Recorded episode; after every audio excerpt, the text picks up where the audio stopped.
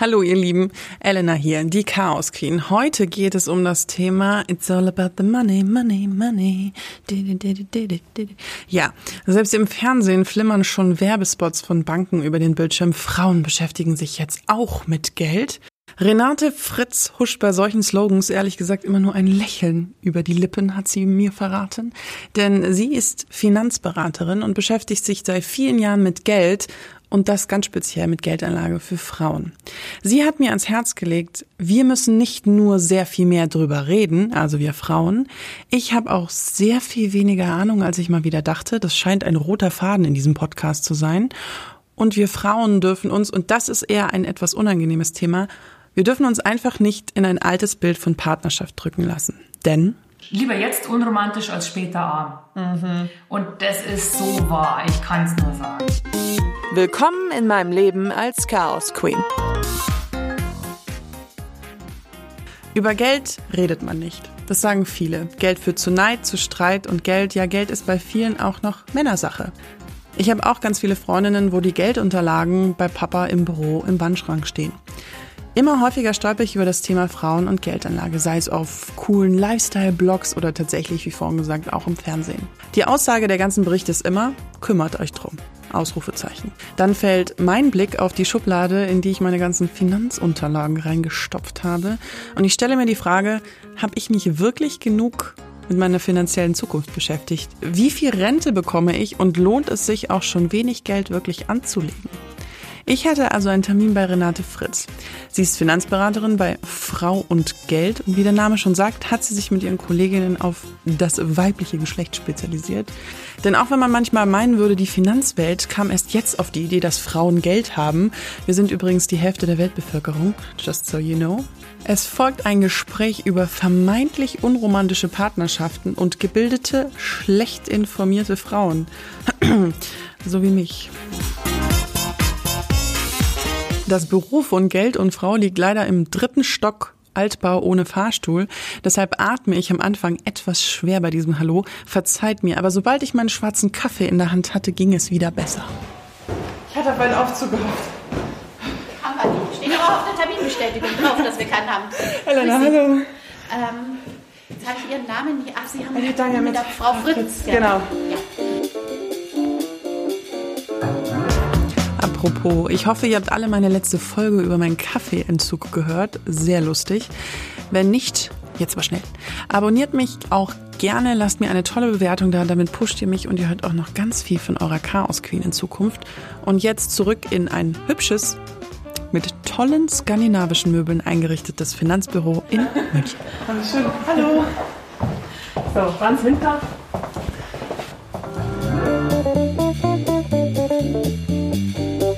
Was ist denn deine Berufsbezeichnung? Bist du Anlageberaterin oder wie kann man das sagen? Finanzberaterin. Finanzberaterin. Genau. Also äh, Helma Sick ist die Gründerin von Frau und Geld. Mhm. Ja, Frau und Geld. Und Helma Sick ist meine Tante. Ach! Genau. Und okay. ähm, ich habe auch mit, mit, mit, äh, also ich habe BWL studiert, habe dann ein bisschen gejobbt, weil das äh, fand ich alles nicht so witzig und so, so passend für mich. Und dann ist mein Vater gestorben mit 29. Ich war gerade mal ein paar Tage 29 und dann ähm, habe ich überlegt, was mache ich jetzt? Und die Helma, meine Tante, hat gemeint, jetzt studierst noch mal was, was dir richtig gefällt und arbeitest bei mir und verdienst dir das Geld dafür. Und damit kam ich quasi auch mit Geldanlage äh, für Frauen in Berührung. Das, die Firma gab es damals gerade mal zehn Jahre. Was ist der Unterschied vor, vor 20 Jahren zu heute, wenn du sagst, das ist immer unterschiedlich? Sagen wir es mal so. Damals war das halt so, dass die Frau eher Teilzeit gearbeitet hat, für die Kinder daheim war und ihr hat das Geld verdient. Das war so das normale Nachkriegsmodell, sage ich jetzt mal. Ja. Das war völlig okay und die Politik war darauf ausgerichtet und auch die Versorgungssysteme waren irgendwo darauf ausgerichtet. Ja.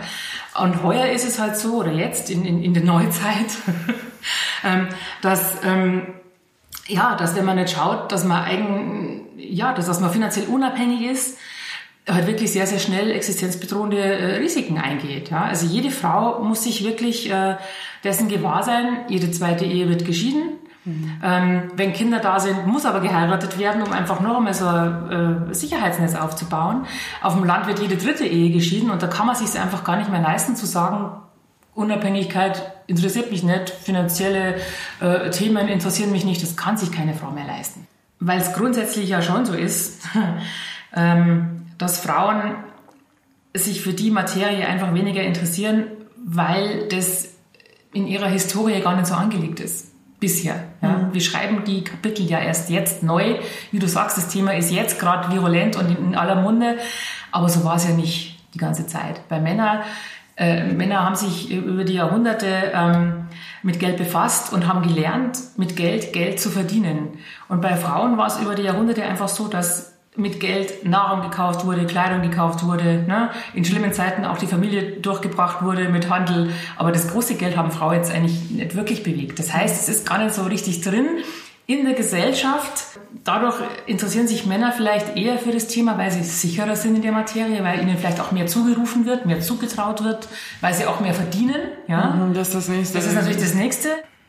Aber was auch so eine Sache bei mir ist, ich habe immer das Gefühl, oder ich pauschalisiere es auch, um viel Geld zu verdienen mit Geldanlage braucht man auch viel Geld. Da bin ich äh, anderer Meinung. Da bin ich wirklich anderer Meinung. Lohnt es sich schon 20 Euro im Monat wegzulegen als junge Frau letztendlich und das irgendwie intelligent? Ja, natürlich. Freilich lohnt sich das.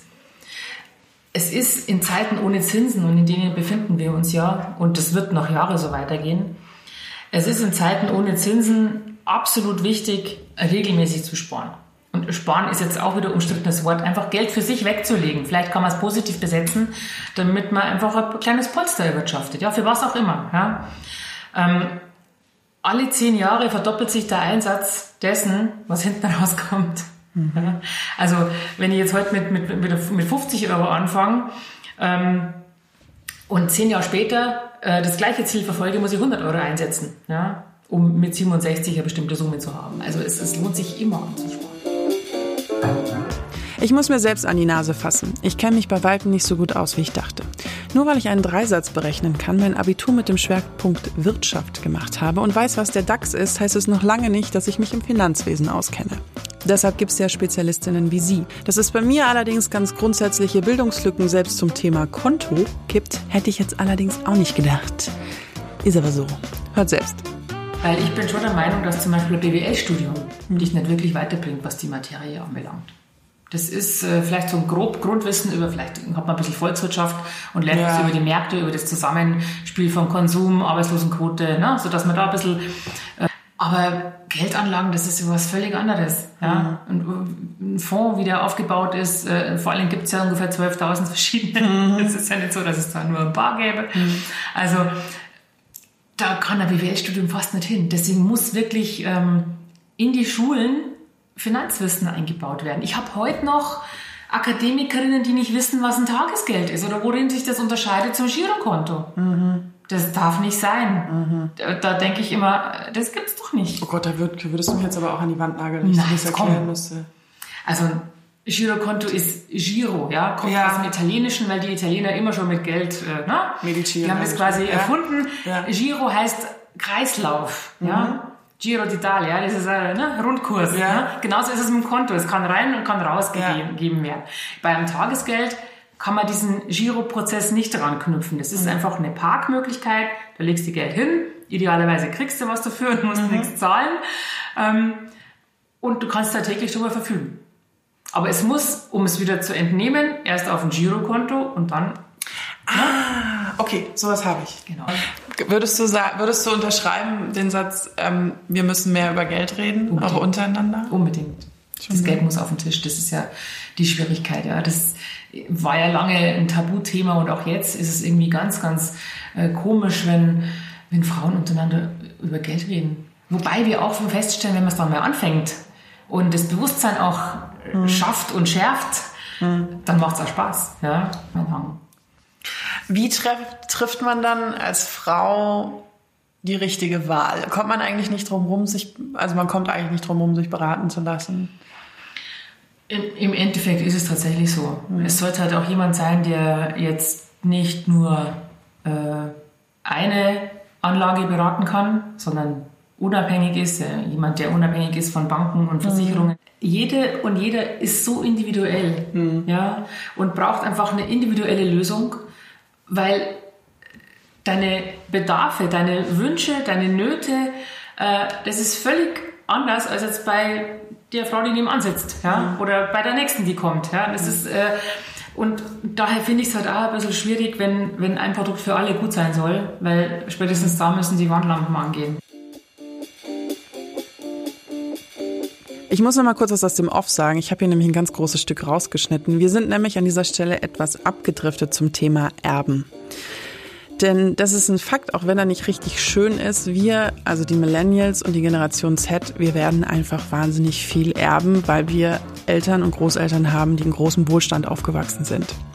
Aber da ist auch ein großes Aber mit drin, denn nicht alle werden viel erben, weil es einfach diese gesellschaftlichen Unterschiede gibt. Aber eben die, die sich nicht auf so ein finanziell sicheres Auffangnetz stützen können, die müssen was tun. Und das sagt auch Renate.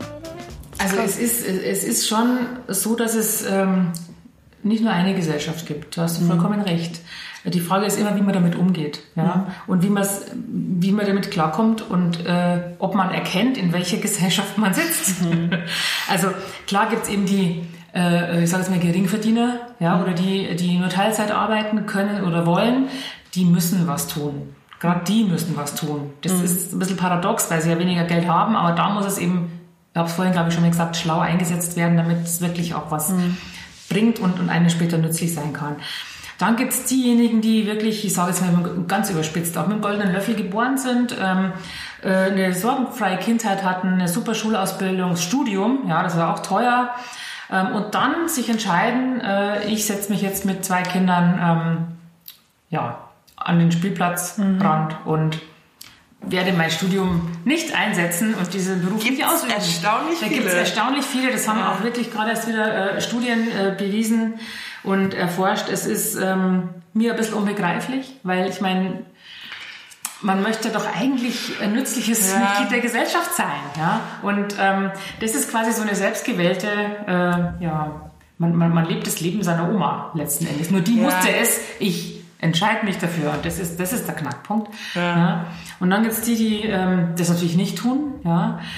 Aber äh, ich will damit sagen, manche müssen, weil sie gar keine Wahl haben, manche haben die Wahl und tun es nicht. Mhm. Okay. Und das wird im Endeffekt genauso in die Hose gehen, ja, weil wenn deren Partner sie verlässt, irgendwann, dann ist oft auch nicht genug da, dass es für zwei reicht, dass es auskömmlich ist. Mhm. Ja. Also auch ein schwieriges Thema. Ich bin immer dafür, dass man in jeder Lage, in der man ist, mhm. ähm, schaut, was wegzulegen, für sich zu sorgen, unabhängig zu sein und zur Not auch auf eigenen Beinen zu stehen. Was, was ist eine Beziehung wert, in der ich nur sein ähm, oder in, in, der ich nur bin, weil ich äh, äh, sonst nicht bestehen kann mhm. finanziell? Ja, das, ist, das kannst du in der Pfeife rauchen. Ja, also ich möchte keinen so einen Partner mhm. haben der nur bei mir ist, weil er von mir finanziell abhängig ist. Ich möchte, dass der sich jeden Tag für mich entscheidet, weil er mich liebt und ja. weil er gern mit mir zusammen ist. Nicht, weil ich äh, hier die, die, die Kohle habe ja, oder so. Also, also ich bin immer wieder erschrocken, wie doch diese Sätze fallen mit Ende 20 oder die vielen auch schon mit Mitte 20. Ja, die, die hat jetzt keine Sorgen mehr, die hat einen reichen Mann. Ganz schlimm. Ich habe das Gefühl, wir machen hier Rückschritte. Das ist definitiv so. Ist da gibt es Studien, Studien dafür. Ja, so dieses konservative, ja. wieder dieses... Der Rückschritt ähm, ins vermeintlich kuschelige Eigenheim, mhm. ja, sich dort bequem machen, ein Nest bauen. Toll, wenn man für einen Ausgleich sorgt. Man kann gerne beschließen als Paar, als mhm. verheiratetes Paar, bitteschön. Ähm, du bleibst daheim, ich mach äh, hier, ich sorge für die Kohle. Ja? Mhm. Aber dann muss bitte im Ehevertrag stehen, ähm, eine Unterhaltsregelung, eine ordentliche und eine Kompensation für die Zeiten, die man selber nichts aufbaut. Mhm. Ja. Ich habe eine Kundin, ähm, ich war auch in deinem Alter und hat äh, äh, seit drei, vier Jahren einen Partner gehabt und sie wollten Kinder haben. Und dann war sie bei mir halt in der Beratung und ist dann hinterher ähm, zur Anwältin mit ihm und wollte einen Ehevertrag aufsetzen, ja, weil sie jetzt ne, heiraten und Kinder kriegen wollten. Und während dieses Prozesses hat sich äh, herausgestellt, dass ihr Partner völlig andere Sichtweisen hat bezüglich Ehe und Familie wie sie. Mhm. So, jetzt neigen aber viele Frauen dazu, sich damit zu arrangieren. Ja? Mhm. Ähm, und diesen vermeintlichen Mangel durch irgendwelche anderen Sachen auszugleichen. Mhm. Was macht meine Kundin? schießt den Typen in den Wind und sagt, wir kommen in 100 Jahren nicht zusammen, ja, weil ich will meinen Job nicht aufgeben, ich will, dass du auch reduzierst und genauso lange Elternzeit machst wie ich.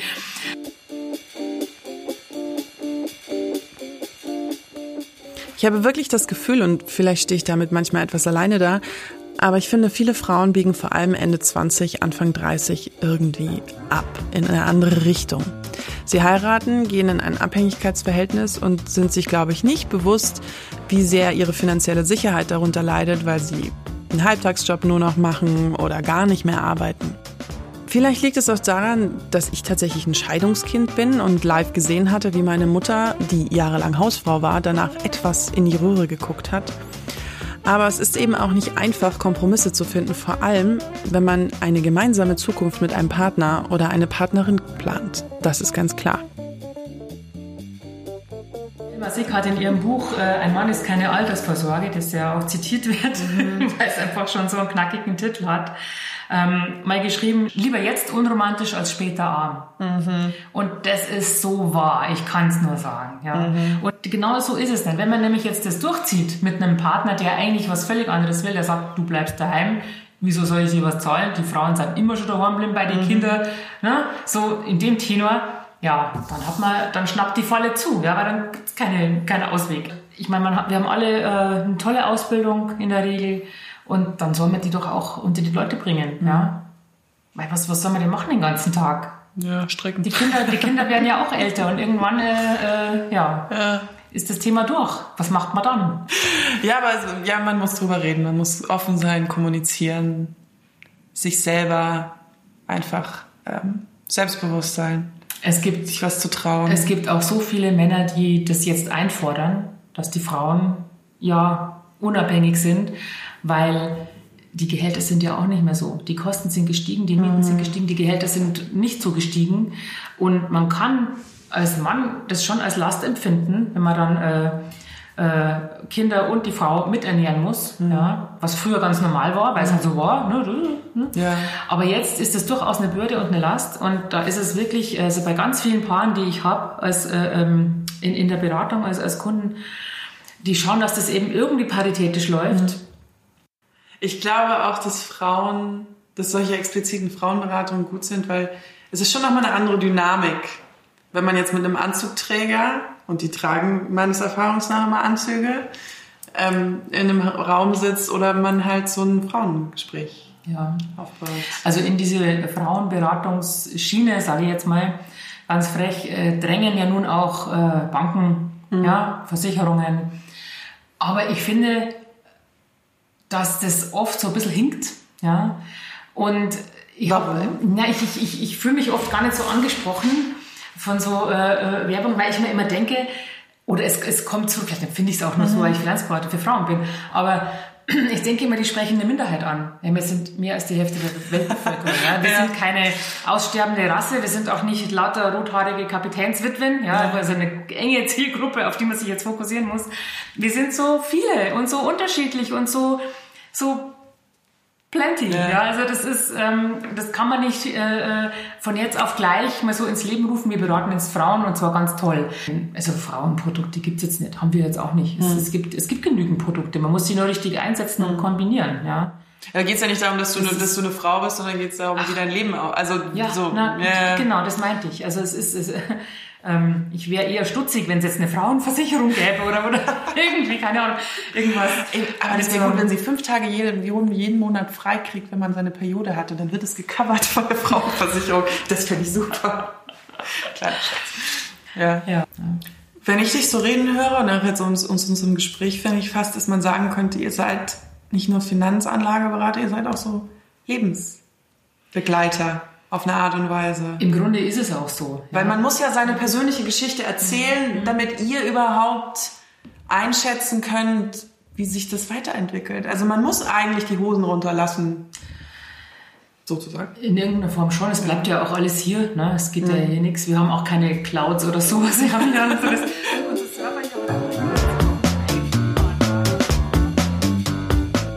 Zum Abschied drückte mir Renate noch das Buch ihrer Tante Ein Mann ist keine Altersvorsorge in die Hand.